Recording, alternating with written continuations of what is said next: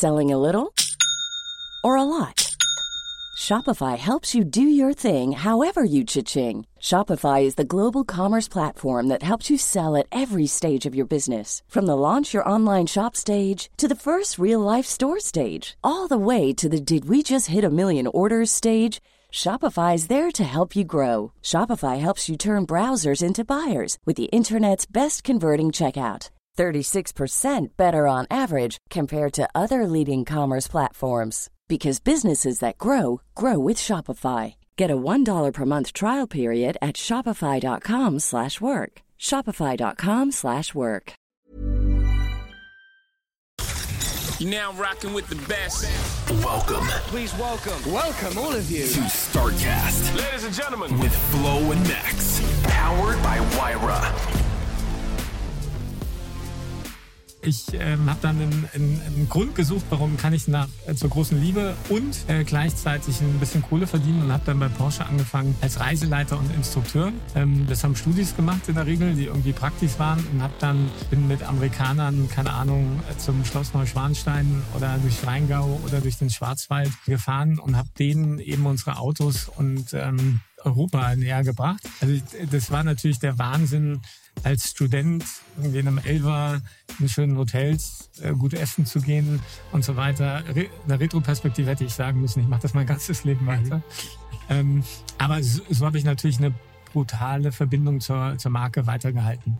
Liebe Startcast-Fans, heute haben wir uns aus der, in die weite Prärie hinausgetraut ins, ähm, wie sagt man, ins, ins Land der Sterne und der Pferdchen. Wir sind in Stuttgart angekommen. Ähm, sowohl der Florian als auch ich. Florian ist für diesen Podcast heute extra um, ich glaube, 5 Uhr aufgestanden, Ja. um es ähm, äh, rechtzeitig zu machen. Es war eine, eine, eine Punktlandung. Ich bin seit gestern Abend, darf ich schon in Stuttgart residieren und heute haben wir den Basti zu Gast. Basti ist ähm, Marketing. Leiter der von Por- Porsche Deutschland. Ähm, äh, ihr habt mich auf eine so eine kleine Ausfahrt mitgenommen. Ich durfte das Fahrgefühl ähm, äh, der, der, der, der 911er einmal miterleben, gerade von deinem ähm, G-Modell. Von deinem G-Modell mal so richtig testen, sehr rudimentär ausgestattet innen das Auto, um jedes PS rauszuholen.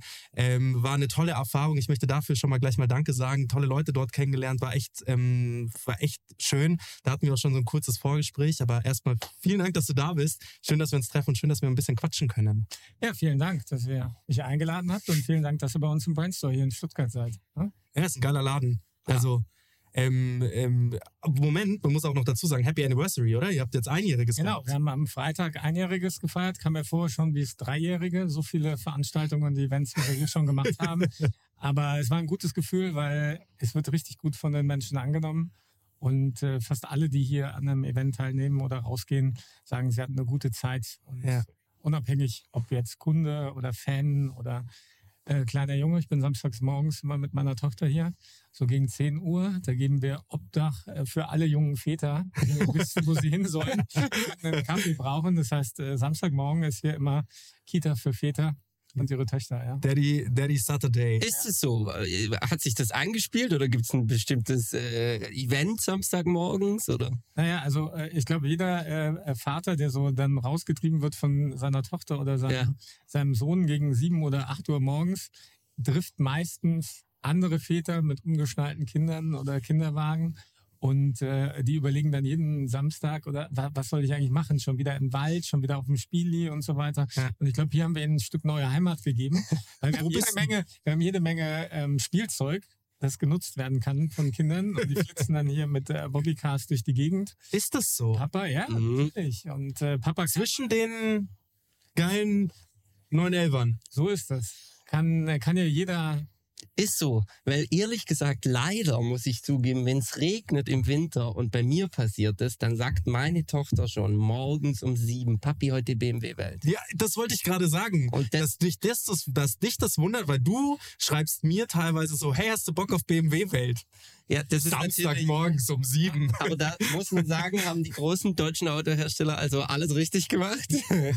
ähm, ich bin, wie natürlich alle Zuhörer wissen, Schwabe und bereue, dass es keine, vielleicht auch als Gedankenanstoß, äh, dass es keine Porsche-Welt in Stuttgart gibt oder In- kein Porsche äh, in Experience, München äh, in? München, kein Porsche Experience Center. Das wäre natürlich für mein Herz, wäre das besser, weil Naja, ist ja egal, welche Automarke ich am besten finde, Also- ist natürlich Porsche. Aber ich glaube, als, als Münchner stehst du noch ganz gut da. Wir haben ja die IAA gerade verlassen. ja. Und ja, Hättet ihr den Stand nicht einfach da lassen können? den Stand hätten wir gerne da gelassen, weil er hatte ja die äh, fantastische Form eines 911ers, Ja. weil wir auch 60 Jahre 911 gefeiert haben, neben 75 Jahre Porsche. Und das war, äh, ich finde, der schönste Messestand, den wir jemals gebaut haben. Das war auch der schönste Messestand auf der IAA. Das freut mich zu hören. Ähm, es waren auch unfassbar viele Menschen da, also viel besser als äh, zwei Jahre zuvor. Und ähm, du hast gesehen, die Menschen wollten einfach eine gute Zeit mit dem Automobil haben. Äh, es ist immer noch ein faszinierendes Produkt für viele. Und deswegen München immer ein Stück äh, Heimat auch für uns. Ähm, haben auch da schon andere Formate ausprobiert. Kürbistan beispielsweise. Ich weiß nicht, ob ihr da vorbeigeschaut habt. Machen mit dem Stefan Bogner zusammen das Kürbs-Magazin. Also für all die, die gerne mal in die Berge fahren mit neu oder alten Elver oder auch gern Fremdfabrikate und äh, schöne Routen, schöne Hotels und ähm, gute Restaurants suchen. Der Stefan macht mit uns das Curves-Magazin schon seit vielen, vielen Jahren. Ich glaube schon über zehn Jahre. Wir haben selbst einen Curves über Thailand gemacht und sowas. Ähm, der hat einen Store gehabt für mehrere Monate mit uns zusammen und es war eine ähnliche Beherbergung Stark. von äh, Automobilenthusiasten und Enthusiastinnen. Ich glaube, und das ist jetzt, glaube ich, erstmal für den Anfang genug, dass wir über Porsche geredet haben, dass wir gleich auf deine Person eingehen. Das ist mir ähm, als äh, in Podcast immer sehr wichtig, dass wir nicht nur das Unternehmen beleuchten, wo jemand arbeitet, weil das macht ein, das macht einem komplettiert eine Person, aber das macht eine Person nicht aus, sondern eher ähm, das Unternehmen wird durch die Personen bestimmt, die da drin arbeiten. Ähm, eine Sache, die, die ich halt jetzt toll finde, ist dieses mit dem, mit dem Kind in, in, einen, in einen Automobilladen zu gehen, sag ich mal, oder in einen Showroom, so wie es hier ist, das nimmt dem Ganzen diese, diese Höhe, dieses, das Porsche, was ja doch manchmal eine Marke mitbringt aufgrund der Fahrer. Das heißt, wenn ich hier sehe, dass ganz viele Kinder drumherum ähm, laufen und diesen Traum miterleben und das dann auch erzählt bekommen, so wie es ja auch bei dir war in der Vorgeschichte, ist gut, da eigentlich ein guter Übersprung zu dem, dass wir mal auf deine Geschichte eingehen, finde ich das ehrlich gesagt schön. So, da stören sich wahrscheinlich auch ein paar Leute dran, dass hier kleine Kinder rumracen, aber ähm, ich finde das umwerfend. Ich würde das gerne machen. Also dadurch, dass meine Frau hierher kommt aus Leonberg, ähm, werden wir diesen Store hier öfter mal jetzt samstags besuchen. Also ich. Sehr gut. Jetzt erzähl mal ein bisschen zu dir. Wo kommst du eigentlich her? Also warst du schon immer bei Porsche oder hast du mal was anderes gemacht oder wie, wie, ist, dein, wie ist dein Lebensweg verlaufen? Also die meisten würden wahrscheinlich sagen, der ist schon immer bei Porsche. Stimmt nicht ganz. Also ich komme ähm, aus einer Gegend, die eigentlich grüne Hölle heißen sollte, aus äh, Wolfhagen. Das ist so Mittelhessen, also weit über, über Frankfurt. Und da ist im Umfeld eigentlich gar nichts, bis auf kleine, kleine Dörfer. Und äh, da wacht man dann als äh, Kind oder als Jugendlicher nicht auf und sagt, ich gehe zu Porsche. Ich glaube, der größte Arbeitgeber in der Region war ein Eloxalwerk und äh, die Sparkasse und äh, bin da auf eine hessische Gesamtschule gegangen und ähm, mein Leben hat sich nicht so entwickelt, wie ich gerade sage, dass ich irgendwie mal das Ziel hatte, das zu machen, was ich heute mache, sondern bin immer Schritt für Schritt weitergegangen und habe immer das gemacht, was mir eigentlich Spaß macht. Also Entscheidung nie danach, äh, wo will ich hin, sondern oh wow, das ist stark, das würde ich gerne machen. Und äh, bin äh, nach meiner nach meiner Wehrpflicht äh, musste man damals noch machen. Ja, ich auch. War, ne, Ich nicht. War, war eine, auch das äh, äh, möchte ich. War eine prägende Zeit. Da ähm, äh, hat man mal gelernt, was auch in Währungen sind Mhm. für eine gewisse Zeit oder mal öfter was zu tun, wo man keine Lust drauf hatte und Mhm. nicht die Wahl. Aber ähm, ich habe es jetzt nicht in der schlechtesten Erinnerung. Also muss man muss man sagen.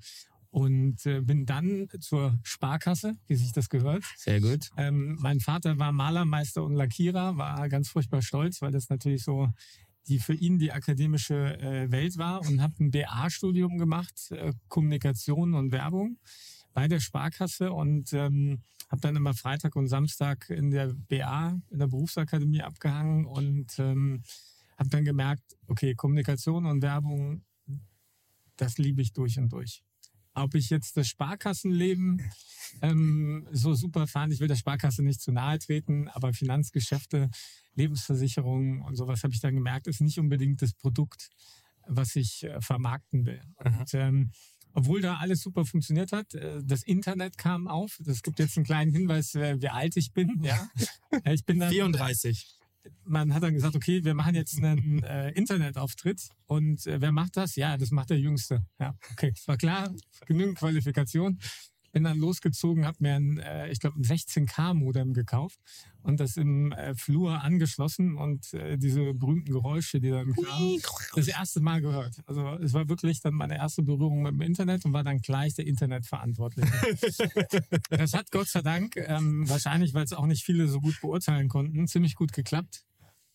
Aber ich werde auch nie vergessen, dass wir immer, wenn wir was geändert haben auf der Internetseite, haben wir die Seite ausgedruckt und abgelegt in den Ordner. Wow, starke Zeit. ähm, okay, lange Rede, kurzer Sinn. Ich habe gemerkt, Kommunikation ist genau das, was ich machen will, aber ich will auch noch mal raus die Welt sehen und habe mich dann entschieden, nochmal zu studieren. Ähm, lag auch so ein bisschen daran, ich war so ein mittelmäßiger Schüler, würde ich mal sagen. Kam immer mal ein Brief, Versetzung gefährdet oder so, habe mich dann aber immer zusammengerissen und bei dem Kommunikationsstudium habe ich in der Tat äh, als ähm, als Jahrgangsbester abgeschlossen, weil ich gemerkt habe, wenn ich irgendwas mache, Mhm. wofür ich brenne, statt irgendwelche Dinge auswendig zu lernen, dann funktioniert das richtig gut. Und habe dann gesagt, okay, komm, jetzt gehst du an die Uni Köln, die war eine ziemlich oder ist noch äh, hoffentlich eine ziemlich gute Uni und habe mich da eingeschrieben.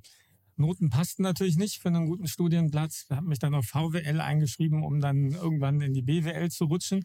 Und äh, auch da, ähm, ist das so schön, man muss öfters mal fallen.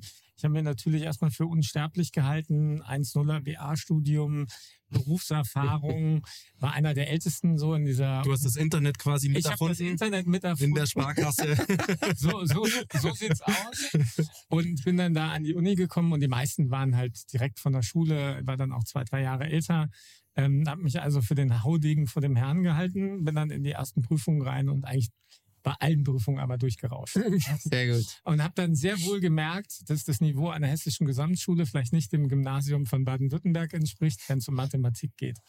Ähm, ich fand, das war aber eine ähm, super lehrreiche Zeit. Und äh, wenn du dann so Rückschläge hast, brauchst du Freunde, die dir helfen. Ähm, die Jungs und Mädels, mit denen ich in Köln studiert habe, die sind immer noch eng verbunden. Du durftest ja auch schon einen Ja. von kennenlernen, den Bernie. Ähm, Ach, den hast du da den habe kennengelernt. ich an der Uni kennengelernt, Ah. ähm, weil natürlich in so einer Uni das Spektrum ist breit gewesen, in einer allgemeinen Universität früher und jeder hatte natürlich Stärken und Schwächen und wir haben uns untereinander immer super geholfen. Und ähm, damals war es ja auch noch nicht so, dass man in drei Jahren fertig war mit Studieren, Nee. sondern ähm, ich glaube, ich habe sechs Jahre studiert dann noch. Ähm, fürs Leben vor allen Dingen, sage ich auch jedem meiner Praktikanten oder Praktikantinnen heute noch, nutz die Uni, mach was immer du willst, Auslandssemester und so weiter. Niemand wird jemals danach fragen, warum du drei, vier, fünf oder sechs Jahre studiert hast. Und du kriegst nie wieder die Gelegenheit. Ich gucke gar nicht drauf, ehrlich gesagt, wenn sich die Leute bei mir bewerben. Ich habe noch nie geguckt, ob die jetzt länger als die Regelstudien. Ich weiß gar nicht, was die Regelstudienzeit ist im Zweifel. Deshalb Genau. ist es vollkommen gleichgültig. Ist so, ja. Und äh, mir geht's auch gar nicht so um die Qualifikation, sondern einfach, weil ich gelernt habe, du nimmst da so viel mit. Ja. Also die, die Uni ist das eine, aber die Möglichkeit, Dinge auszuprobieren, wie das Ausland, wie äh, Praktika und sowas, sind ähm, das Wichtigste. Und da kommen wir zum Punkt. Ich habe dann so nach einem Jahr gemerkt, okay, nur lernen, ich muss jetzt wieder was Praktisches machen Mhm. und habe nach einem Praktikum gesucht. Habe mich zuerst bei Daimler beworben und äh, bei Audi. ähm, weil äh, mein Vater fuhr damals Audi. Das ist natürlich dann immer so die prägendste Phase eines äh, Jungs. Und ähm, die haben mich beide abgelehnt, keine Ahnung äh, warum. Und bei Porsche habe ich eine Einladung bekommen. Und dann bin ich äh, zum Bewerbungsgespräch. Und mir ging das so wie wahrscheinlich jedem, dass wenn man an Porsche denkt, ich habe so einen Palast erwartet, die Sportwagenmarke und bin dann in einem äh, sehr nüchternen grauen Bürogebäude angekommen. Hatte natürlich mein Sparkassen-Outfit rausgesucht mit Krawatte und allem drum und dran. Modem eingepackt. Ja, Modem eingepackt und hatte eine Präsentationsmappe und ähm, War das tatsächlich in einem grauen Bürogebäude oder in dem alten Backsteingebäude? nee, das war ähm, der Vertrieb saß damals in Ludwigsburg Okay. Ah. hinter Ikea Oh, wow. in einem äh, wunderschönen ähm, ich 60er, 70er Bau. Ja. Ähm, Da werden die Autos und das Marketing geschmiedet da drin. Und es war in der Tat so, der, der weltweite Vertrieb passte in ein Gebäude damals. Ach, krass. Ja, und ähm, ja, dann habe ich da präsentiert und mein Bestes gegeben und es war eine Stelle für die Medienproduktion. Äh, fand ich mega stark, Filme, für Porsche machen, daran mitarbeiten. Und ähm, der das Gespräch mit mir geführt hat, Armin, sei mir nicht böse, hat mich abgelehnt, weil ich eine Krawatte anhatte. Und er konnte Krawattenträger nicht leiden. Ja, Wie eher- gemein ist denn das? der, der Kreative und hat dann aber ähm, seinen, seinen Kollegen gerufen und hat gesagt, Hendrik, der könnte was für dich sein. Und Der ist ein Spießer, das ist was für dich.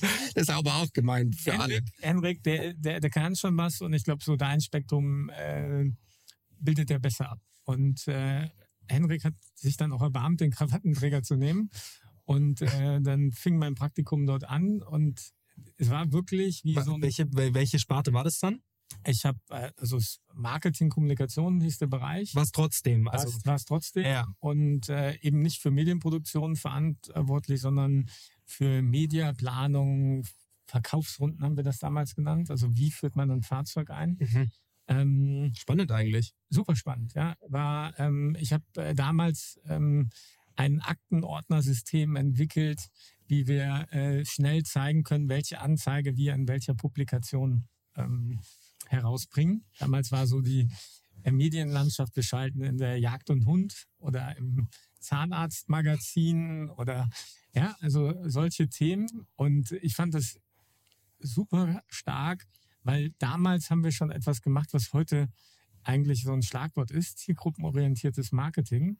Ähm, die Anzeige im Zahnarztmagazin hatte dann eine neue und eine separate Headline auf diese Zielgruppe hin. Ähm, es war damals, kann mich glaube ich noch in Sinn, ähm, das Kreischen meines Bohrers und das Brüllen des Boxers. Ja, Musik in meinen Ohren. ähm, Gar nicht schlecht. ja, ich finde die stark äh, wie eh und je. Und ähm, dann ist mein äh, damaliger Vorgesetzter eine Zeit lang ausgefallen und ich durfte dann immer dem Chef-Chef präsentieren. Äh, war natürlich äh, stolz wie sonst was, dass man zu Marketingleiter und Kommunikationsleiter gehen konnte und da präsentieren. Und deswegen hat mich Porsche danach, ähm, nicht weil ich wahrscheinlich der beste Prakti war, aber weil ich ein sichtbarer Prakti war, möchte ich auch jedem immer mitgeben, nur weil man jetzt nicht in irgendwelche Programme kommt oder so, ist man nicht gleich äh, der schlechtere Kandidat. Ähm, haben die mich ins Pole Position Programm gesteckt. Das ist so ein ähm, Förderprogramm für Praktikanten. Ähm, und so hatte ich immer den Kontakt weiter zu Porsche. Und bin dann zurück nach Köln gegangen. Wa- Was heißt das? Ähm, dieses Pole Position Programm? Also du bist dann, ähm, du war das dann nicht mehr Vollzeit sozusagen. Praktikum ist ja Vollzeit. Das ist einfach ein, also du gehst dann deinen Weg weiter. Porsche bietet aber immer wieder so ein, zwei Mal im Jahr Tage an, Also um Kurse. einzukommen, Kurse Mhm. und so weiter, einfach um zu ähm, spezifischen Praktis eben Kontakt Kontakt zu zu halten. Mhm. Und dabei habe ich auch super viele wieder kennengelernt, so aus dem Porsche-Kosmos.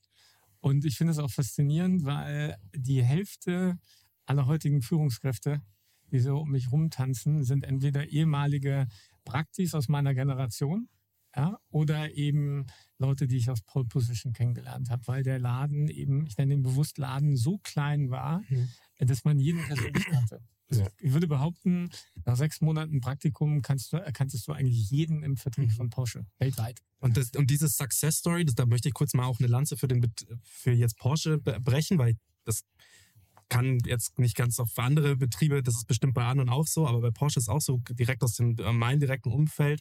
Die Trauzeugin meiner Frau, die Franzi Jostock, auch ehemals Praktikantin bei Porsche und heute bei Type 7. Ähm, da vorne liegt ein Buch, wo, wo sie auch Hand unterschrieben hat mit archivierten Arbeiten. Also ich finde, das, ist, das zieht sich halt immer noch durch. Und das ist halt auch krass, wenn du da mit solchen man mag ja meinen, dass die Sprunghaftigkeit und die Aufnahmefähigkeit von jüngeren oder jüngeren Leuten ähm, abnimmt. Also merkt man ja an, an dem Sozialverhalten auf den, so, auf den Social-Media-Kanälen. Du hast drei Sekunden oder eine Sekunde irgendwie Zeit, um zu um zu passieren und wenn du nicht passiert bist, halt weggescrollt. Und so hast du ja auch das Gefühl, dass so die meisten Leute nach so einem Jahr oder nach zwei Jahren dann Flügge werden und weggehen und sagen, nee, interessiert mich eigentlich nicht mehr. Cool, dass ich das auf meinem Lebenslauf habe.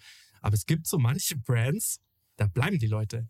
Und da bleiben die dann und dann sprichst du mit denen und dann sagen die so, oh Gott, ich bin da schon seit zehn Jahren. Und die sind halt irgendwie 30 oder sind halt 28. Also die sind danach, Also ich kenne da auch noch welche, die sind über 60 und sind seit äh, Ja, ja, über eben. 40 Jahren da. ja eben. Ähm, Wie lange ist es bei dir bisher? boah, 2002, wie gesagt, war mein Praktikum. Das heißt eigentlich Elf jetzt Jahre. Äh, z- äh, 21. 21 Jahre. 21 Jahre. äh, 21 quasi Jahre. Im direkten. Krass, mit 13 angefangen. Ja. Vielen Dank. ähm, und ich glaube, äh, das ist schon, was du sagst, ein besonderer Punkt bei Porsche.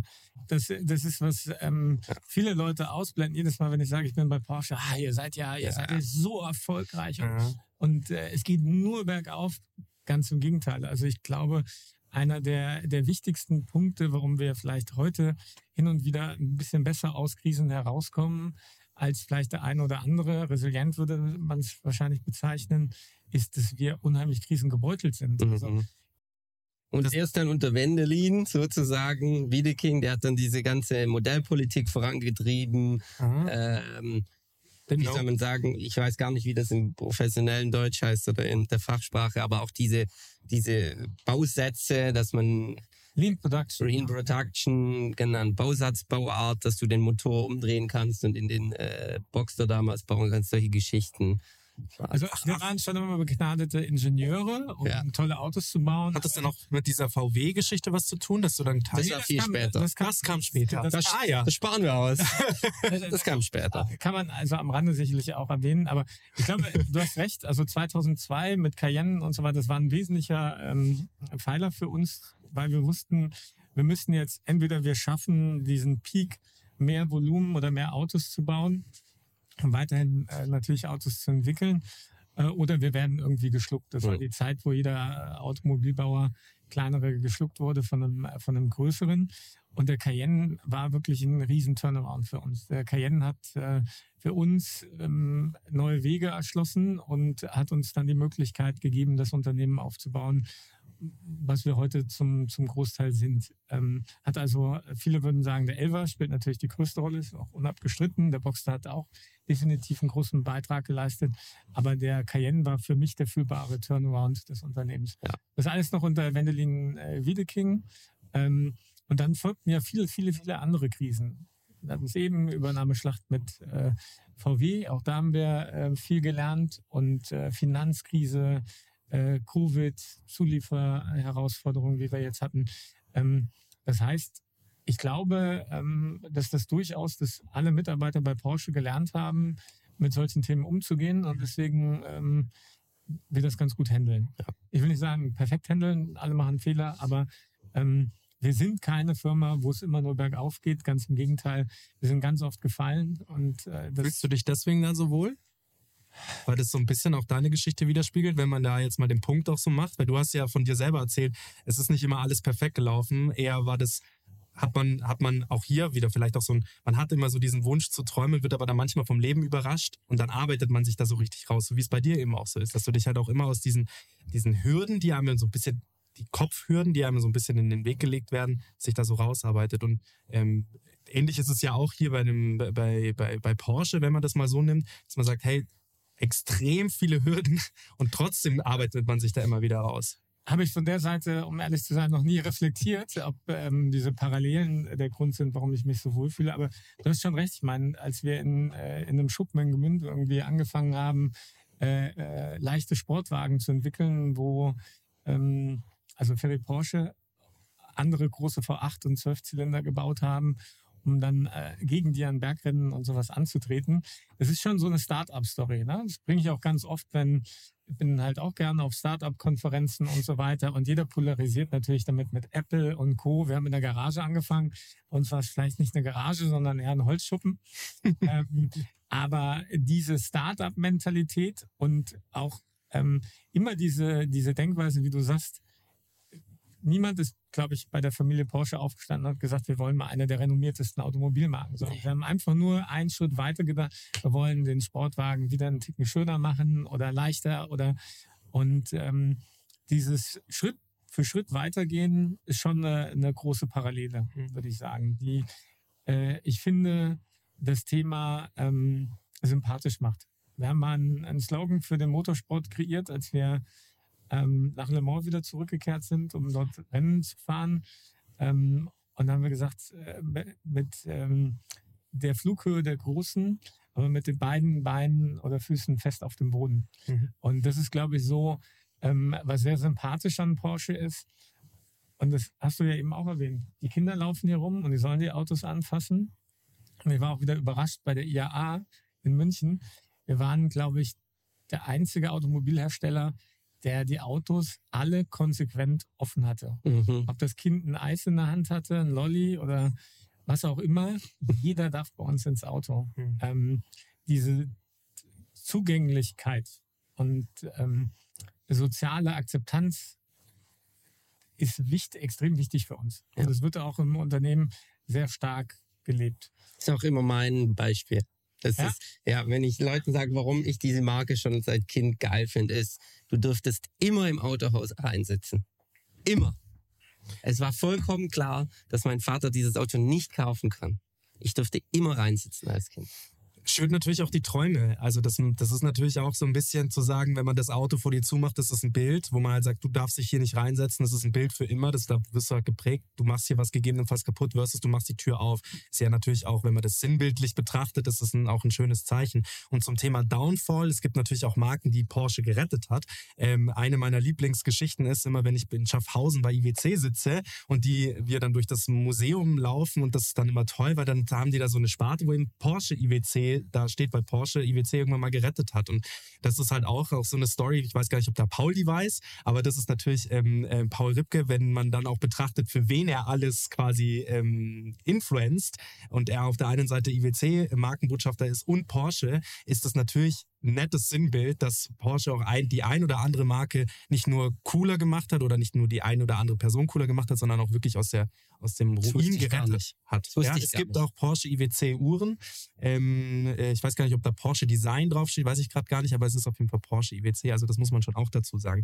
Um den Bogen jetzt wieder zurück zu dir zu spannen, wir waren äh, bei deinem Praktikum, krass, wie man sich dann doch immer verquatscht, gell? Also Ja, ist, äh, ja, wir kommen von Stöckchen. Ne, ja- wir waren bei deinem Praktikum, du warst dann, ähm, äh, du hast, warst dann in diesem Programm und dann, wie ging es dann weiter? Ich habe dann, äh, wie so oft bei jungen Männern ist, mich in äh, Stuttgart verliebt und ähm, bin dann immer zwischen Köln und Stuttgart gependelt und ähm, da war ich relativ schnell pleite. ähm, Was verdient man als Praktikant bei Porsche? äh, das war schon nach meinem Praktikum. War ich wieder zurück in, in der Universität und wir, wir zahlen, glaube ich, ganz gut heute. Damals war das noch bescheidener. ähm, aber auch, man kam durch, man kam durch. Und äh, wir durften damals als Praktikanten immer die Autos fahren. Da sind wir am Wochenende wirklich runtergegangen, haben gesagt, okay, ich nehme den und ich nehme den den. Geht in der Breitenerprobung immer noch? Oder? Es, äh, es gibt gewisse Reglementierungen, natürlich heutzutage auch rechtliche Einschränkungen, weswegen das nicht mehr so laissez-faire gehandhabt wird. Aber ich glaube, äh, jeder Praktiker hat bei uns immer noch die Möglichkeit, in so ein Fahrzeug reinzukommen und das zu Ja, ich habe das während meinem Praktikum auch gemacht, deshalb frage ich. Ja. Damals ging es auch. Wir, wir merken auch, das ist der Zündschlüssel für die Begeisterung. Das ist mega. ähm, also wieder zurück zu mir. Ich ähm, habe dann einen, einen, einen Grund gesucht, warum kann ich nach äh, zur großen Liebe und äh, gleichzeitig ein bisschen Kohle verdienen und habe dann bei Porsche angefangen als Reiseleiter und Instrukteur. Ähm, das haben Studis gemacht in der Regel, die irgendwie praktisch waren und habe dann bin mit Amerikanern, keine Ahnung, äh, zum Schloss Neuschwanstein oder durch Rheingau oder durch den Schwarzwald äh, gefahren und habe denen eben unsere Autos und ähm, unsere Autos und äh, quasi Europa näher gebracht. die Liebe zum Fahren näher Die- gebracht. Genau, die Liebe zum Fahren. Wir hatten es ja vorhin, die Amerikaner sind eher gewohnt, vor dem Auto zu stehen und Kaffee zu trinken. Daher Cars and Coffee. Wir haben ihnen beigebracht, ähm, wie schön die Alpen mit einem Elver sind. Und ähm, ich habe nie gewusst, wie gut es mir da ging, um ehrlich zu sein. Also das war natürlich der Wahnsinn, als Student irgendwie in einem Elver in schönen Hotels äh, gut essen zu gehen und so weiter. Re in der Retroperspektive hätte ich sagen müssen, ich mache das mein ganzes Leben weiter. Ähm, aber so, so habe ich natürlich eine brutale Verbindung zur, zur Marke weitergehalten. Und äh, dann stand auch die ähm, Jobentscheidung an. Also ich war fertig mit der Uni, habe mich bei Porsche beworben natürlich und äh, durfte mir dann auch in der Tat sogar damals wurden so viele Leute gesucht, äh, einen von zwei Jobs aussuchen und habe mich dann entschieden, in den Job reinzugehen, wo ich damals als Praktikant abgelehnt worden bin wegen der Krawatte. Ähm, ich hatte wieder eine Krawatte an. äh, und habe äh, Medienproduktion. Ich war Projektmanager Medienproduktion. Und äh, dann sagte ich meinem damaligen Chef, ähm, ah, vielleicht das Bewerbungsgespräch war, war noch prägend. Der Marketingleiter Gesamt Porsche hat immer gesagt, er will jeden kennenlernen. Muss man sich vorstellen. Dann ist jeder da hoch angetanzt, hat äh, schon gezittert, wie das Bewerbungsgespräch ablief. Und ähm, das war wirklich immer ein Ritt auf der Kanonenkugel. Erklär mir mal den Vario Cam Plus Turbolader. ähm, dann hast du das gemacht und dann, ja, ja, komm jetzt nochmal auf Englisch. Und ähm, bin dann wirklich da aus diesem Büro raus, bin zu meinem äh, direkten Chef und habe gesagt, ich habe es, glaube ich, versammelt. Es war, ich, ich habe mich da nicht gut geschlagen. Und er meinte, hat er nur gelacht und meinte, war eins der besten, die ich je erlebt habe. Willkommen im Club. Und ähm, habe dann gesagt, äh, cool, dass ich jetzt in der Medienproduktion bin, kann jetzt was lernen und dann geht's irgendwann mal los, so ein Shooting zu betreuen oder sowas. Und er sagte, nee, nee, wir haben die Flüge schon gebucht. Du fliegst dann nächste Woche nach Finnland. Von Finnland geht's nach Dubai. Und von Dubai ging's dann wieder an die Côte d'Azur und ich musste einen Film über den äh, Porsche Travel Club machen. Und ähm, das war da für so einen Buben aus dem Dorf. So jetzt die Welt sehen, mit äh, Kreativen zusammenarbeiten. Porsche hat natürlich mit Top-Fotografen gearbeitet, tollen Filmern und ich war dann da immer als Projektmanager mit und ich danke heute noch allen Kreativen, die mich damals akzeptiert haben. Ich hatte natürlich keinen Plan, hatte unter anderem Regisseure, die seit 20 Jahren Filme machen und Fotografen mit gestandenem Namen und habe Pascal Staud, äh, nicht Pascal Staud, sondern René Staud. Den René Staud, Erik Schmiel, äh, es gibt tausend Fotografen, die für uns gearbeitet haben, mhm. ob Studio oder Outdoor. Und ähm, mit denen dann an so einem Set zu stehen und ähm, ich sag mal, wirklich noch als Wookie denen immer die Bilder abzunehmen, war schon irgendwie abenteuerlich. abenteuerlich. Aber ich bin, ich bin Sag mal, wie findest du die? da hat Gott sei Dank ein Artdirektor an deiner Seite, der dir geholfen hat. Ähm, aber geil. Ich habe diesen Job. Wie alt warst du da? Ich war ein, nee, ich war 30, als ich dann losgeflogen bin. Wie gesagt, sechs Jahre studiert und so Sachen. Äh, Job-Einstieg mit äh, knapp unter 30. Und ich fand, war natürlich total geflasht, so die Welt zu sehen und mit so Leuten zusammenzuarbeiten. Und das schafft natürlich auch eine Bindung. Ja, ich habe von wirklich tollen Fotografen gelernt, was ein guter Winkel ist. Ähm, oder wie ein Filmschnitt funktioniert. Und mhm. damals haben wir teilweise noch Orchester einspielen lassen. Geil. Und solche Sachen. Ne? Und ähm, den Film abholen lassen, die Filmrolle abholen die lassen. Filmrollen, äh, äh, Film war doch Filmrollen abholen lassen. Ja klar. Also wir haben äh, Shootings in Afrika gemacht. Da sind dann die Helikopter gekommen, haben den Film abgeholt. du hast ja auch erst wirklich gesehen, was du produziert hast, ähm, wenn du zu Hause warst. Ne? Also das ist so das kann man sich schon wieder gar nicht mehr vorstellen. Heute äh, unvorstellbar. Und dann äh, kamen so Sachen wie CGI und Digitalfotografie, wo ja viele Kreative meinten, das wäre das Ende der Kreativität mhm. und äh, der Fotografen. Und man muss ja sagen, das hat dem Ganzen nochmal wirklich Aufschub gegeben. Das passiert aber alle, alle Jahre wieder mal, dass sowas kommt. ChatGPT ist genau dasselbe. Da sagen jetzt alle, oh Gott, oh Gott, äh, das, das ersetzt uns Kreative. Ich habe da mal ein Meme gelesen. Ähm, das war sehr, das war sehr treffend. Da stand drauf, ähm, wenn ChatGPT deinen äh, Job ersetzen würde, müsste der Kunde exakt wissen, was er möchte. Ja. So. Dadurch, dass das so, your job, your, your job is safe. Und das finde ich dann schon immer interessant. Man muss die Chancen die einem hingelegt werden, eben nutzen und sie dann zu einem selber für den besten Vorteil nutzen. Und dann, wenn du mit der, wenn du mit der Technik gehst und wenn du ChatGPT oder all diese ganzen anderen Plattformen sauber nutzt, dann kann das nur geil werden. Ich merke das ja bei uns im Film, im Foto, das ist was mit diesen, mit, mit Augmented Reality und mit diesen ganzen Geschichten ähm, geht und welche Welten du auf einmal bauen kannst und wie du auch Fotos retten kannst. Also dass, dass sowas auch ein, ein Lifesaver sein kann, ja. ähm, merkt man dann immer nur, wenn man es dann halt auch wirklich einsetzt. Dazu muss man es halt auch machen. Ich glaube, nur eins hat die Branche nie gedacht, dass der Megabedarf, und ich nenne ihn wirklich Megabedarf, an äh, Bildern und Filmmaterial der Branche mal wirklich schaden wird.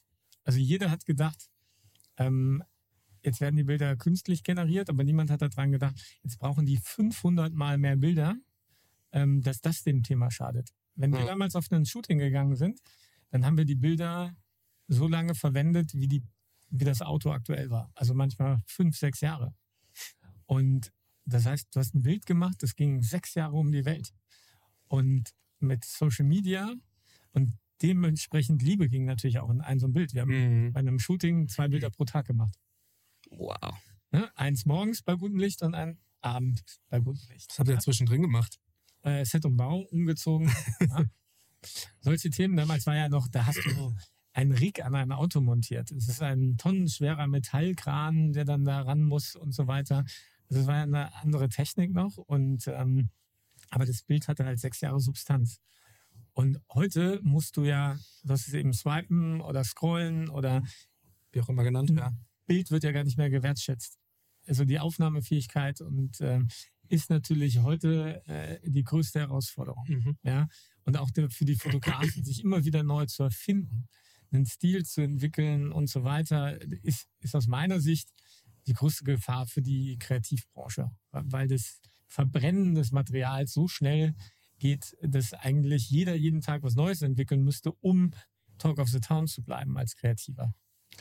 Oder so wie es ihr gemacht habt, um da auch ähm, für euer Festival eine, mal kurz einen Schwenk zu eurem Festival zu machen. Oder so viele Leute über euch berichten zu lassen, dass es einfach jeder mitbekommt. So, also das geht natürlich mit dem, also es geht natürlich, wenn man ähm, auf der einen Seite sagt, man muss so viel produzieren, um überhaupt noch up to date zu bleiben. Aber wenn das von außen passiert und es gab ja, ich, also wir haben da einmal kurz drüber auf der Autobahn drüber, äh, Autofahrt mal kurz drüber gesprochen. Ähm, da habe ich da, da habe ich ja schon gelobt. Ich fand es einfach nur abnormal. Ich fand es so krass, ein, ein, ein Festival, in der erstens mal, dass das Wetter auch so mitgespielt hat, die Leute, die da waren, wer alles über euch berichtet hat, wie viel über euch berichtet wurde. Also es, ähm, Hut ab dafür, für diesen, für diesen Meisterstreich. Das war eben auch eine Sache, wo ich sage, zugänglich für viele. Ähm, alle hatten Spaß. Es war auch hier wieder anfassbar. Die Marke war wieder erlebbar und es war halt auch nicht so von oben herab, sondern halt eher wie so ein Coachella aufgebaut, eher so einen, einen schönen Charakter ähm, dem Ganzen gegeben. Und da ist eben das, was du sagst, da wurde einfach so viel über euch berichtet, dass man nicht dran vorbeigekommen ist. Und das, das passiert nur tatsächlich einmal im Jahr, wenn es Oktoberfest ist. An dem kommt man auch nicht vorbei. wenn wir vom Porsche Festival sprechen, dann sprechen wir natürlich vom Festival of Dreams. Ja, das war wirklich, eine, das ist natürlich auch immer bewegend. ne? Du planst so ein Festival und äh, Wie lange habt ihr geplant daran? Anderthalb Jahre, Ja. würde ich sagen, für den Planungshorizont oder noch länger, vielleicht zwei Jahre. Ne? So der Von Beschluss- Idee bis von Idee bis ähm, Umsetzung. Heiße Phase ist natürlich die sechs Monate vorher, aber Ja. man, sowas ist ja auch nicht umsonst. Die Budgets aufplanen, dafür kämpfen, dass man die Budgets Mhm. bekommt und so. Ähm, es fängt schon sehr früh an. Ähm, und dann stehst du da morgens um fünf oder sechs als äh, Projektverantwortlicher und du hast ja keine Ahnung, kommen da jetzt 5000 oder kommen 6000 oder sind es dann 80.000 oder ähm, wirst du einfach überrannt und es kamen ja die 80.000. Ähm, und wie du sagst, da gab es keine Kategorien, sondern jeder war gleich, ob Kunde, Fan, Interessent. Und ich finde, das ist eigentlich das Wichtigste, was ähm, Porsche ausmacht, dieses Teilen von Leidenschaft. Mhm. Das da, du hast da einen 918 Fahrer, ich meine, das ist ein, ein Raumschiff, ein super seltenes Auto, fantastisches Design.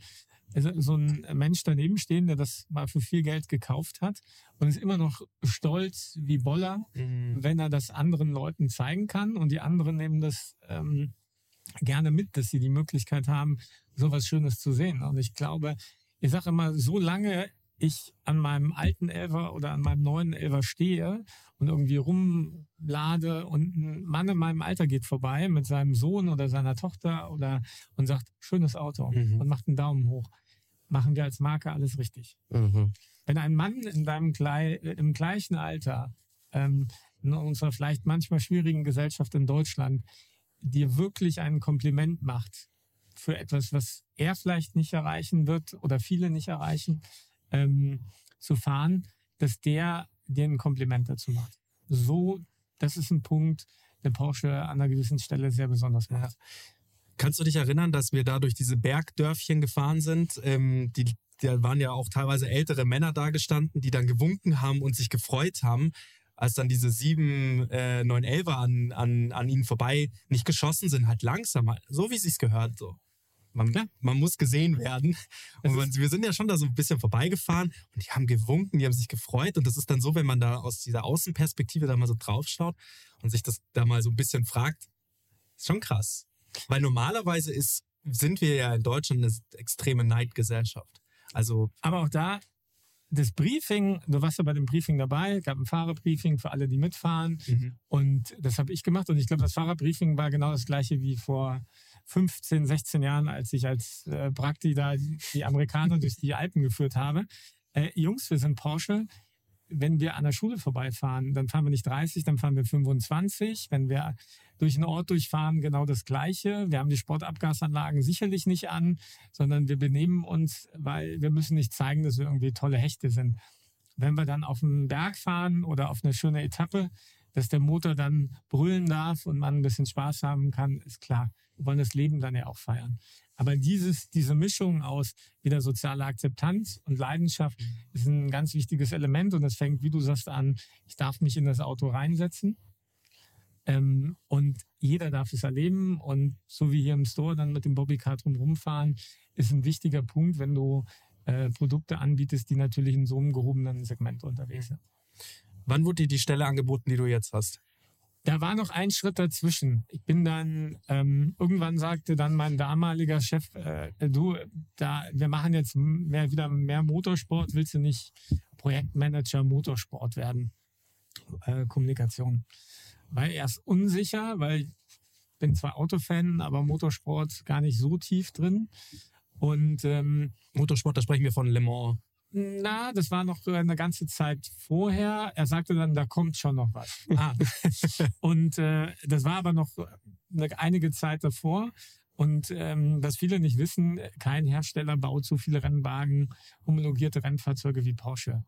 Wir fahren auf der gesamten Welt, fahren über 30.000 äh, Porsche immer noch Rennen. Ähm, was ziemlich beeindruckend ist, wenn du, wenn du, egal auf welche Rennstrecke du gehst auf der Welt, da wird irgendwo eine Porsche fahren. Da sein das Carrera Cups, also unsere Markenpokale, oder wir in der IMSA in Amerika, also in den unterschiedlichen Rennserien fahren. Mhm. Und das war dann genauso wie in meiner Medienproduktionszeit. Ja, hier, da ist ein Rennen, flieg mal hin. Ich hatte keinen Plan. Ich wirklich bin an der Rennstrecke angekommen und war sehr froh, dass wieder Kollegen da waren, die so gedacht haben, den armen Marketingmuckel, den nehmen wir jetzt mal unter unsere Fittiche und erklären ihm erstmal die Welt.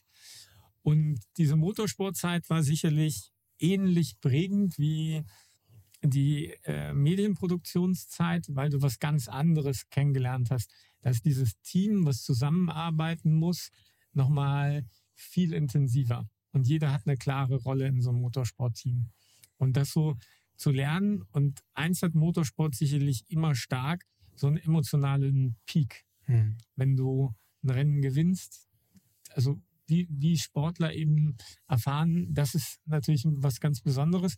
Und ich durfte dann äh, die Rückkehr, wir haben es Our Return genannt, von Porsche. Wir waren damals schon Rekordsieger in Le Mans, waren aber seit ewigen Jahren nicht mehr am Start. Mhm. Ähm, zu sagen, wir treten wieder in Le Mans an. Und wir wussten genau, wenn du so als Rekordsieger dorthin kommst, ähm, dann sind die Erwartungen natürlich komplett hoch. Ja. Und äh, meine Aufgabe oder war dann als Marketingmensch eher mal Expectation Management zu sagen, komm, kommt, wir sind jetzt wieder ganz neu hier, wir haben ein ganz neues Auto, wir haben gar nicht vor zu gewinnen und deswegen auch dieser äh, Titel Mission 2014 Our Return und nicht irgendwie was mit Gewinnen, sondern wir, wir wussten ziemlich genau, Le Mans ist das härteste Rennen der Welt. Das Auto muss 24 Stunden halten, die Fahrer müssen das Auto auf der Strecke halten und schnell sein. Mhm. Also es ist nach wie vor eines der faszinierendsten Autorennen der Welt.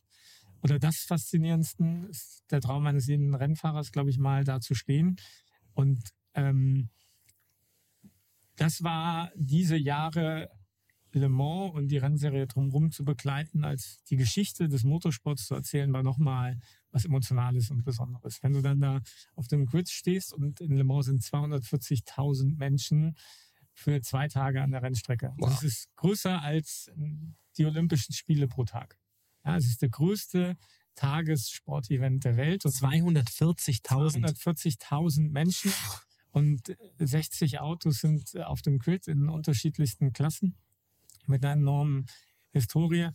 Das ist super emotional. Du schläfst wenig, du guckst das Rennen 24 Stunden und erzählst die Geschichte des Mechanikers, des Rennfahrers, des Ingenieurs und so.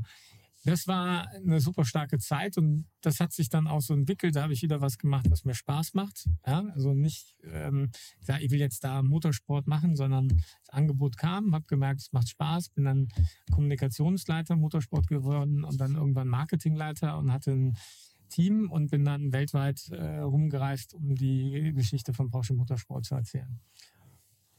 Und das machst du dann ein paar Jahre und hast äh, einen tollen Freundeskreis weltweit aufgebaut. und noch viele Freunde von anderen Marken, weil Motorsport ist so ein, so ein Wanderzirkus. Ähm, da war dann klar, okay, jetzt kommen mal andere Ziele. Familie, mehr Zeit äh, mit der Freundin oder jetzt äh, Frau zu verbringen. Und habe mich dann entschieden, umzugucken. Und dann äh, rief auch da jemand, mein, der damalige Deutschlandchef an und hat gefragt, hey Basti, hast du nicht Bock, was anderes zu machen? Und äh, habe gesagt, besser könnte dieser Anruf nicht kommen. ähm, kommt zum Bewerbungsgespräch und ähm, habe dann gefiebert, weil Deutschland ist natürlich dann auch nochmal irgendwie eine besondere Rolle. Einmal konnte ich natürlich jetzt mal sässig werden, nachdem ich nur rumgereist bin. Und äh, zum anderen so im Heimatmarkt äh, die Kommunikation und das Marketing zu machen, ist immer äh, was Besonderes. Ja, emotional, ist, ja. Ja, es ist mit Herausforderungen verbunden, so nah an der Zentrale, aber ist auch mit vielen, vielen Vorteilen verbunden. Und äh, so bin ich dann Marketingleiter Deutschland geworden. Und das mache ich jetzt auch schon, ja je, sechs, sieben Jahre. Ja. Wow. Ja. Ähm, und das, und du sagst, dieser Entscheidungsschritt kam halt einfach auch wieder aus dem Bauch heraus, weil du gesagt hast, das muss jetzt passieren und du hast einfach auch Lust auf Familie, sage ich jetzt mal, auf dieses sesshaft werden. Das ist natürlich, wenn man viel Motorsport gemacht hat, kein leichter Schritt. Ähm Kam jetzt so rüber, war aber nicht der maßgebliche Antrieb. Also der maßgebliche Antrieb war, glaube ich, ich habe jetzt im Motorsport alles erzählt, ich habe alles gemacht. Mhm. Ich will mal wieder was anderes machen. Mir hat so auch so die ähm, künstlerische Seite, mehr an, also ein heterogeneres Feld an Menschen kennenzulernen, Mhm. jetzt nur Renningenieure und so weiter. ähm, beeindruckende Persönlichkeiten, aber mir waren wieder danach irgendwie andere Sphären äh, zu betreten. Und das hat der Job natürlich äh, mit sich gebracht. Du hast eben einen Namen genannt, Paul Ripke. Ähm, Paul, liebe Grüße. Ich kann dich äh, sehr gut leiden. Insider. Ähm, also da hast du natürlich ein ganz anderes Spektrum. Ja gut, aber hast du ja mit reingezogen, den Namen. Den, den, Der den war Namen habe ich jetzt mit reingezogen, aber Der war vorher nicht bei Porsche. Also man kennt ja seine Geschichte. Er hat, er hat, ähm, der, er hat das auch so erzählt. Er hat dann irgendwie einen Pitch gehabt, hatte, hatte dann eben ähnlich wie du halt den Pitch bei BMW gemacht und, ähm, und bei, glaube ich, bei Porsche. Ähm, der Mercedes wäre natürlich auch nahegelegen, für, weil er ja lange Formel 1 gemacht hat. Und dann ist, hat er aber auch irgendwie in, in, in unserer Geschichte, glaube ich, in unserem Podcast, glaube Florian, glaube ich, hat er das auch erwähnt, dass er gesagt hat, BMW war eigentlich raus und für ihn gab es dann nur eine Wahl.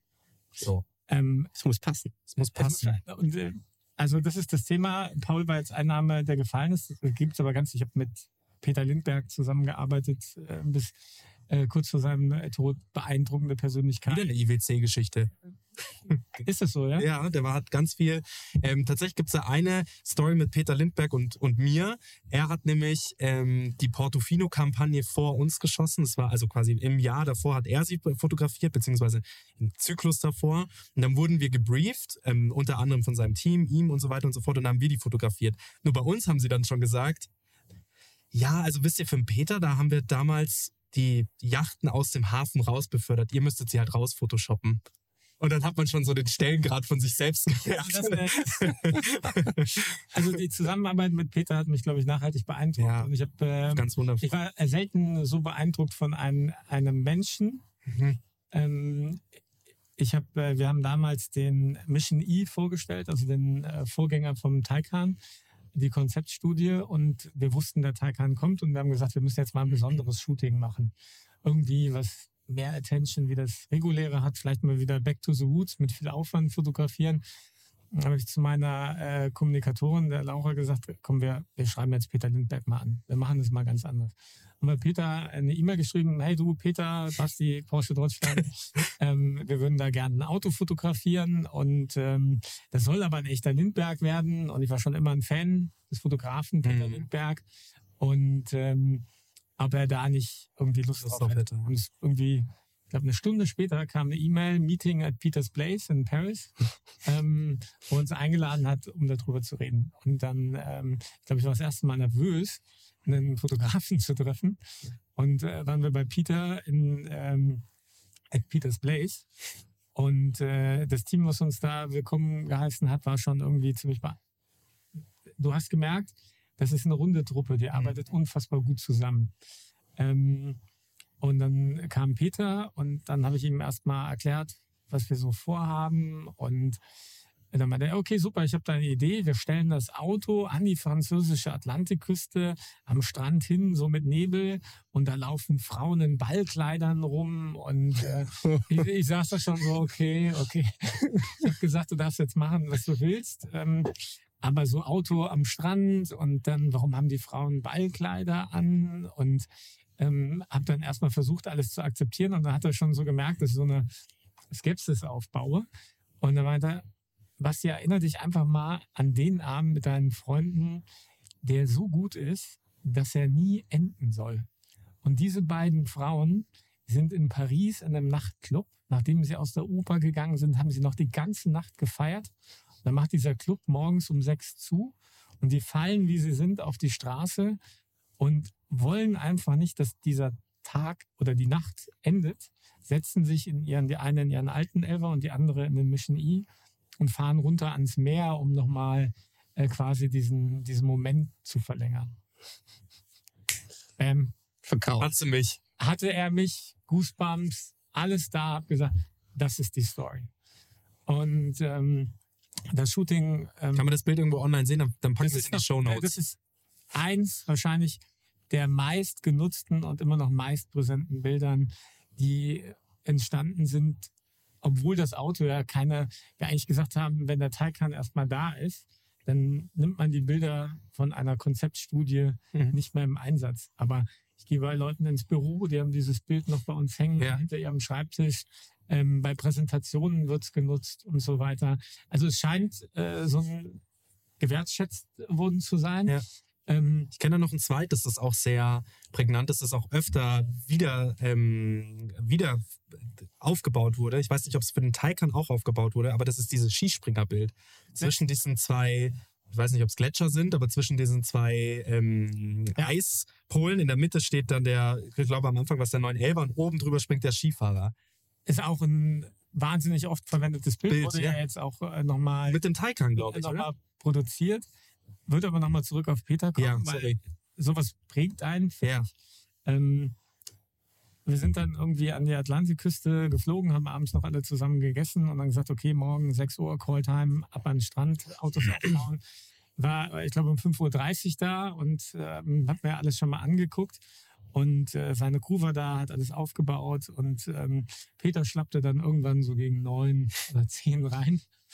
Und äh, das Erste, was er sagte, hey Basti, zeig mir mal, wie du das fotografieren würdest. Ach, geil. Und ich so, okay. Ähm, ja, also ich Hat er dein Foto genommen? ich habe ich hab, ich hab seit, äh, seit irgendwie einer Golfkampagne in den 80ern kein Auto mehr fotografiert. Zeig mir einfach mal, wie du das machen würdest. Mhm. Und da, da, ich fand, da war so perplex, dass irgendwie ein Lindberg fragt, äh, wie ich jetzt als Kunde, die meisten Kreativen sagen ja immer so Kunde, Mhm. ähm, ein Auto fotografieren würde. Und das hat, ich finde, egal mit wem du sprichst, der mit Peter gearbeitet hat, der mochte diese bescheidene, zurückhaltende Art. Und ich komme drauf, weil Peter hatte keine IWC am Handgelenk, das habe ich jedenfalls nicht gesehen, aber er einen Porsche Design Coolie. Und den hat er geliebt ohne Ende und hat alles damit geskribbelt. Niemand konnte es erkennen, was er da skribbelt, by the way. Aber er hat damit immer alles ge gescribbelt. Ähm, auch eine nette Anekdote. Und äh, nach dem Shooting habe ich ihm dann wieder eine E-Mail geschrieben. Ähm, äh, danke, dass ich äh, Fan des Fotografen Peter Lindberg äh, sein durfte und dass ich jetzt Fan des Menschen Peter Lindberg sein Mhm. werde. Und auch da kam wieder prompt eine Antwort. Und das ist eine der wenigen E-Mails, die ich mir, glaube ich, in meinem Leben noch ausgedruckt habe. Und die liegt in seinem Buch drin. Und ich erinnere mich immer noch sehr gerne an dieses, äh, an dieses Shooting. Sollte da, haben dann auch entschieden, weiter zusammenzuarbeiten, wollten auf der IAA das Auto zusammen vorstellen. Und er ist dann äh, leider ja. äh, wenige Tage vorher verstorben. Ähm, wir hatten noch irgendwie drei Tage vorher telefoniert. Da war er auf seinem äh, Motorboot und hat seinen Sohn, ähm, ich glaube, von Ibiza nach Barcelona gefahren. Ähm, also hat auch, war auch ein Lebemann und äh, finde es wahnsinnig schade, dass wir das nicht noch zusammen machen konnten. Aber wir haben dann noch ähm, mit dem Düsseldorfer Kunstpalast zusammen seine letzte Ausstellung unterstützt. Ich wusste noch, der hatte beim Shooting immer so einen Schuhkarton dabei, wo er Bilder hin und her klebte. Und er hatte sich ein Modell gebaut vom Düsseldorfer Kunstpalast und es sollte seine große, da schon große letzte Ausstellung Mhm. werden.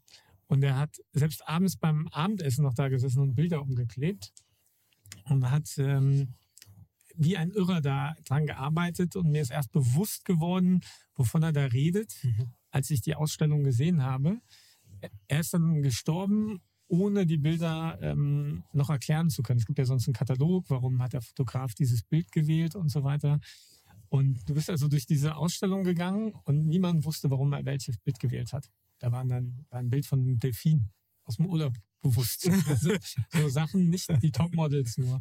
Ja. Und ähm, ähm, äh, Wim Wenders, äh, ich durfte dann eine Ansprache halten mit äh, Wim Wenders zusammen und Wim Wenders hat dann gesagt, ich habe Peter nie so verwirrt erlebt und als er dann die Ausstellung fertig hat, hat er gesagt, ich weiß, wer ich bin. Und ich glaube, wenn man so stark eine Karriere und leider auch ein Leben beenden kann, Mhm. dann ist das schon äh, sehr, sehr prägend. Ne? Also coole Geschichte, wenn auch kein Happy End. Ja. Das war eine insgesamt sehr warme Stunde bisher. Es ist sehr schön, deine Geschichten zu äh, lauschen, sagt man ja. Wir haben selten so wenig geredet. Ja, so, das war so, richtige, es war so eine gut. richtige. Lagerfeuerstunde. Weißt du, wenn du so ein Lagerfeuer dir hast und du lauscht jemandem, der so seine Geschichten erzählt, war sehr schön dir zuzuhören. Also die Stunde ist schon nahezu rum. Ich habe jetzt nicht, gar nicht mehr so viele Fragen. Ähm, normalerweise würde ich jetzt noch so ein bisschen nach den Meilensteinen fragen, die man so, die man so auch hatte.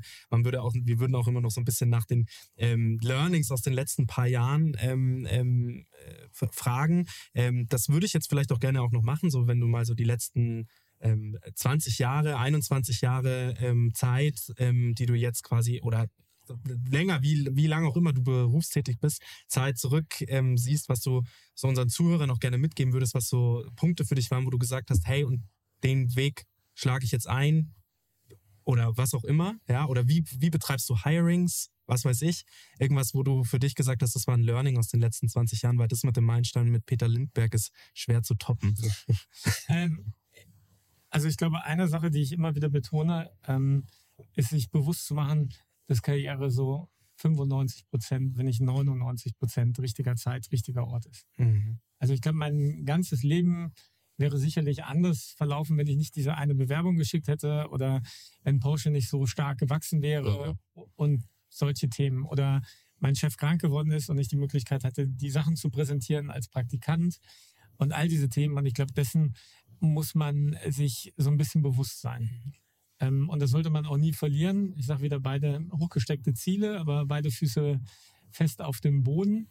Ähm, deswegen sollte man keinesfalls irgendwie traurig sein, wenn man den Job nicht kriegt oder ne, das sind oft externe Faktoren. Ich mache mir auch immer die Mühe, wenn ich Bewerbungen habe und der Kandidat war gut und hat den Job aber nicht bekommen, ich rufe den immer danach an und erkläre ihm warum. Mhm. Ja, das Sehr wertschätzend. Das vielleicht ist echt einer, das vielleicht einer, äh, meist nicht bei jedem, sage sag ich ganz ehrlich. Nur wenn sich einer wirklich gut geschlagen hat und den Mhm. Job trotzdem nicht kriegt. Äh, manche kommen ja auch, liefern einfach nicht gut ab, dann kann das auch die Personalabteilung machen. In dem Fall mache ich das dann immer selber, zu sagen, hey, wir haben da einen, der hat einfach sechs Monate mehr Erfahrung, unser Job oder irgendwie sowas, ne? damit er das, das versteht. Ähm, das Zweite ist, ich finde, es gibt zwei Karrierewege, die man einschlagen kann, egal was man macht. Man macht den nächsten Schritt nur, um einen weiteren zu erreichen. Ähm, also ich gehe jetzt in die und die Rolle, weil dann habe ich bessere Chancen auf den Job. Die Leute si- sind meistens meine Chefs. Ähm, das funktioniert sehr gut, weil das ein Motivator ist, wenn man einen Job gerade macht, der nur so ein Übergang ist, schnell nach was Neuem zu gucken. Ähm, weiß nicht, ob das der bessere Weg ist. Ähm, oder du machst es wie ich, dass du sagst, du machst einen Job so lange, er dich erfüllt. Und wenn du dann so, so leicht merkst, es ist nicht mehr so ganz so wie früher, dann dich umschaust und irgendeine Möglichkeit kommt. Woran hast du das gemerkt? Das ist echt ein spannendes Gefühl, wenn man, weil diese, dieser Punkt der Reflexion, das muss man lernen. Ich habe dieses Bauchgefühl, ich nenne es Bauchgefühl, das man dann ab einem gewissen Punkt hat. Das ist dann so ein bisschen so ein, wie soll ich sagen, so ein Grummeln im Bauch. Man merkt das dann beim Aufstehen schon teilweise. Man merkt das abends, wenn man ins Bett geht, dass man viel zu viel über seinen Job nachdenkt und nicht mehr gerne aufsteht. Wie ist es bei dir? Also woran hast du das gemerkt? Dass dann die manche Entscheidungen jetzt dann irgendwann notwendig sind und dann kamen sie ja schon quasi für dich meistens. Ich äh, be- bezeichne das immer als Flow.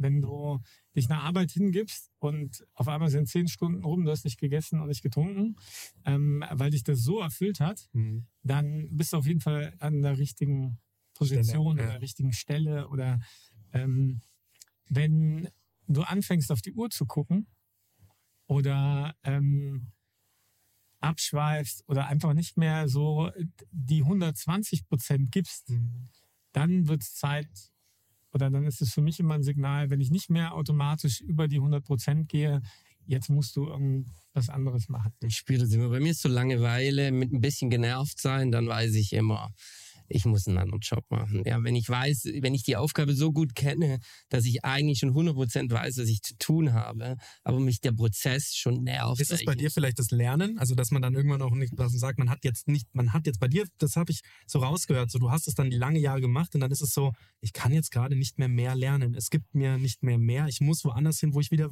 neu lernen kann. Neu Es ist, 120 es ist nicht, nur, nicht nur das Lernen. Ich glaube, jeder hat da so unterschiedliche Indikatoren. Also einmal kriegst du nicht, wenn du viel arbeitest, kriegst du emotional viel zurück. Ich habe eben Mhm. Le Mans vor 240.000 Menschen und dann fährt dein Auto als erstes über die Ziellinie. Da, da weinen mehr erwachsene Männer wie in der Kita am Tag. Ja? Also äh, das ist wirklich das ist eine Entladung und äh, von Entbehrung. Emotion. Ja. So, und das gibt dir, das, da fühlst du dich lebendig. Das sind auch Momente, da erinnerst du dich dein ganzes Leben dran. Wenn du dann solche, wenn du nicht mehr so harte Commitments für etwas bringst und dann dieses äh, Payback oder wie man es auch immer nennen mag, hast, dann, ähm, du hast es Langeweile genannt, wenn du schon 100 Shootings gemacht hast, dann kennst du die Risiken, dann weißt du, was du abwägen musst und so weiter. Äh, Das ist natürlich gut, weil es dich weniger stresst. Aber auf der anderen Seite, wenn du dann die Bilder vor dir liegen hast, it's just another shooting. Ja, also du hast auch nicht mehr diesen, diesen, dieses Kribbeln oder ähm, wie du beim ersten Mal hattest, ja, wissen wir alle, das erste Mal ist immer das Schönste, so arbeitet unser Gehirn, dass auch immer nur das erste Mal abgespeichert wird. Und wenn man Dinge zu oft wiederholt, lebt man emotional kürzer. Und ich finde, das ist kein gutes Ziel. Das war ein schönes Ende für den Podcast. Basti, vielen, vielen, Vielen Dank, dass Dank. du Sehr dir die. Zeit genommen hast. Florian, schön, dass du nach Stuttgart gekommen bist in deine Good old Sturgert. gute Stuttgart. Du kannst nicht schwäbisch auf damit. Ich kann ich es wirklich nicht. Basti, vielen, vielen Dank, dass du Sehr da gerne, warst. Das war eine, ein sehr schöner Lagerfeuer-Podcast. Ähm, Tut mir leid, dass ich euch an die Wand gehe. Ihr könnt mir das auch sagen. nee, nee, nee, nee, nee. Das, das ist, ja das Sinn. das ist, genau, das ist ja eigentlich der Sinn Uns unseres kennen die Podcasts. schon. Ja, und, und wir langweilen die Zuhörer. Ähm, unsere Gäste sind, sind, sind die, die Stars, ja, nicht wir. Wir sind nur so ein bisschen Interviewpartner und die Lockerheit versuchen reinzubringen, um Themen ähm, abzubilden. Aber ihr seid's und ähm, unsere Zuhörer natürlich. Und deswegen ähm, vielen Dank für deine Zeit, hat sehr viel Spaß gemacht. Ähm, ich würde hier gerne gleich nochmal eine Einladung raussprechen für in einem Jahr, dass wir nochmal sprechen, weil das war echt äh, schön und du hast tolle Geschichten erzählt. War sehr spannend. Vielen, vielen Dank für deine Zeit. Sehr gerne. Und bis zum nächsten Gipfeltreffen. Ne? Ja, vielen Dank. Max, dabei. ich muss noch Grüße sagen. Ich Ja. hab's versprochen. Ja, sag Grüße. Kathi, Grüße an dich. Die arbeitet auch hier bei euch, Katharina Wurster. Ah, ja, kenn ich sogar. Weltmeisterin im Kunstradfahren. Ist es so? Ja, Okay. jetzt wird sie peinlich berührt sein. Ciao, ciao. Ciao. Und da schließt sich wieder der Kreis. Ein sehr guter Kollege, mit dem ich sehr lange zusammengearbeitet habe, ist ihr Weggefährte. Nein. Ihr Weggefährte oder ihr Weggefährte? Weggefährte. Ah ja, okay.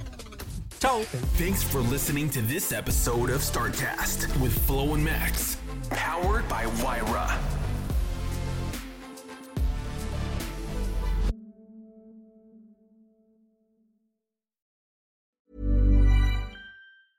Selling a little or a lot? Shopify helps you do your thing however you cha-ching. Shopify is the global commerce platform that helps you sell at every stage of your business. From the launch your online shop stage to the first real life store stage, all the way to the did we just hit a million orders stage. Shopify is there to help you grow. Shopify helps you turn browsers into buyers with the internet's best converting checkout. 36% better on average compared to other leading commerce platforms because businesses that grow grow with Shopify. Get a $1 per month trial period at Shopify.com slash work. shopify.com/work.